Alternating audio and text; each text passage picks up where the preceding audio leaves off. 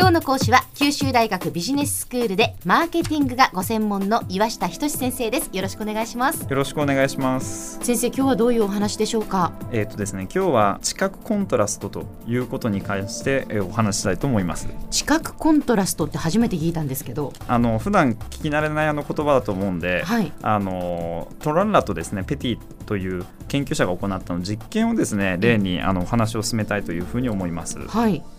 で架空のデパートをこれイメージしてほしいんですね。あの一つ目のこのデパートというのがスミスというデパートですね。スミス、はい。で二つ目が、えっとブランズです。はい。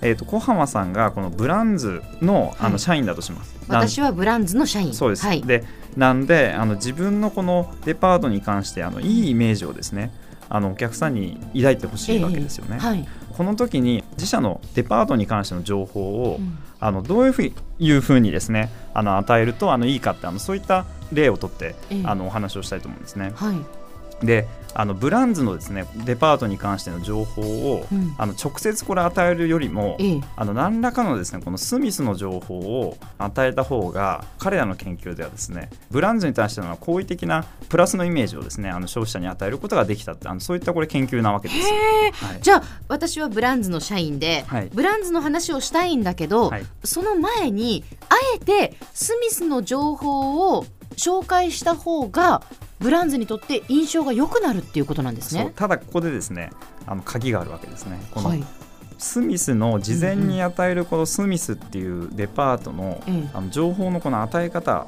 はい。によって、ええ。ブランズですね。自社の,、あのイメージが良くなったりあの悪くなったりするわけなんですね。ほうどういう与え方がいいんですか？じゃあスミスの情報の与え方としては。そうですね。あのここで小浜さんにクイズなんですけどね。ええあのじゃああのスミスのこの情報をどういうふうに与えるかと。で、はい。一つ目がですねえースミスですね。だから競合他社に関するたくさんの情報を与えると。うん。パターンの2ですね。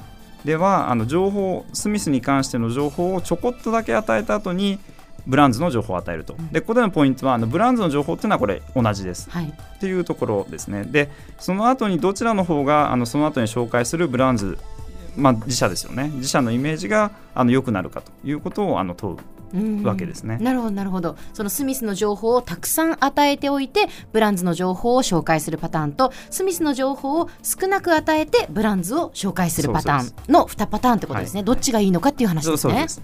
どっちがいいと思います？やっぱりあんまり与えない方がいいんじゃないですか？たくさん情報があると、うんうん。だってスミスの方がいいじゃないかっていうことになりそうな気がします。当たり。は い、当たりましたか？すごいですね。あのそうなんですね。でええ、あの彼らのこのやったあの研究の結果なんですけどね、あえ。えの一つの一つ目のパターン。だからスミスの紹介メッセージが非常に多いパターンっていうのは、ええ。ブランズに対してだから自社に対してのあのメッセージというものもなんか信憑性に欠けていて、うん。あのブランドに対してのですねええ。好感度低くなっちゃったわけですね。ただ、はあの2のパターンですね。だから事前にあの競合他社の情報をちょっとスミスの情報を与えた後に、ええ。あのブランズのこう情報をしっかりとあの与えると。うん。その場合には自社のあの好感度を高くしたというわけなんですね。そうなんですね、じゃあその自分のところの、まあ、ブランズっていうところを紹介したい。その前にまずそのあえて違うところの情報を紹介するというのが一つ大事でしかも情報を紹介するときには少なく紹介するっていうのがポイントなんですね。だからあえてですね、うん。あの自分の本当に使いたい伝えたいものとか対象のものってありますよね。その前にはあえて違う情報をちょこっとね与えてあげた後に本題に入ると、うん。そうすると本題に対してのこれイメージが、ええ。あの良くなるっていうねあのそういうこの研究なんですね。で先ほどのこれ一番初め冒頭出てきたあの知覚コントラストというもので、はいはい。まさにこれコントラストなわけあ対象なわけですよね。はいはい。対象を提示してあげてあのその対象と比較ささせるとねええ。ただその対象の与え方がたくさんの情報を与えるんじゃなくてちょっと与えた後に、ええ。あの本題に入ると、うんうん。そうするとあの対象になりますからね。うん。あの本題がこれ良くなるっていうそういった効果なんですよね。なるほど。でこれをじゃあビジネスに取り入れるっていうことですよね。そうですよね。だから、例えば仮になんですね、えあの小浜さんがあの洋服のあのデパートでですね、はい。あの販売のあのお仕事をされてたとします。えええでその時にあの来たわけですね。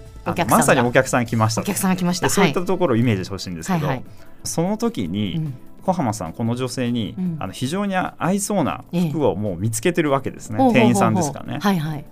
どういうふうに売るとええ。これ良くなると思います、要するに今のこの知覚コントラストの実験をベースにあどういうふうにその自分のビジネスで生かすかというのを考えてほしいんですということはじゃあその明らかにそのお客さんに似合いそうな服があるんだけどやっぱりあえて違う服を先にちょっと紹介した方がいいっていうことなんですか？大当たり。あなんですよね。だかからあのこういった経験あると思うんですよね。あの洋服屋さんに行って、ええあの店員さんにこのなんか自分に合いそうな服見つけあの見つけてもらうケースあるじゃないですか。ありますあります。でその時に店員さんがあえてなんかそのいくつかこれ提示して、ええ。あのまあ、そこから選びますよね。はい。でこれって実はあのほご本人は意識されてないかもしれないですけども、ええ。実はこのコントラストの効果を利用してあ。の自分の変えたい方に導いてるっていうあのことがただただあるではないのかなというふうに思いますね。確かに私洋服買いに行って一番最後に店員さんが持ってきた服があぴったりっていう経験は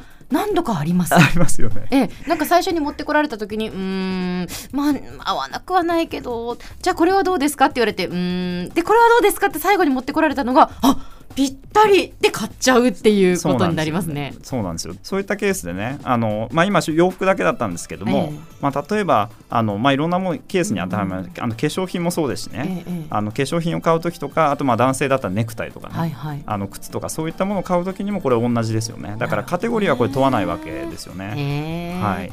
先生では今日のまとめをお願いします。はい、えー、と今日は知覚コントラストということであの本題に入る前にですねちょこっとそのあの類似した情報というものをあの与えてあげると本題の効果があのより優れたものになるっていうねそういった心理的な効果のあのお話でした。今日の講師は九州大学ビジネススクールでマーケティングがご専門の岩下仁先生でした。どうもありがとうございました。あありがとうございました。九州大学ビジネススクールでは現在平成27年度4月入学生の願書受付を行っています。締め切りは10月3日金曜日です。詳しくは九州大学ビジネススクールのホームページをご覧ください。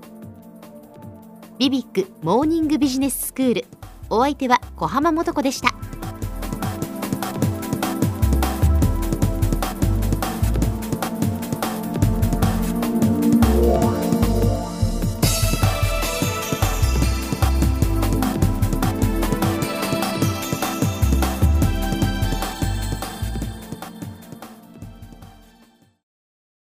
ゾクゾクグイグイメラメラつながる。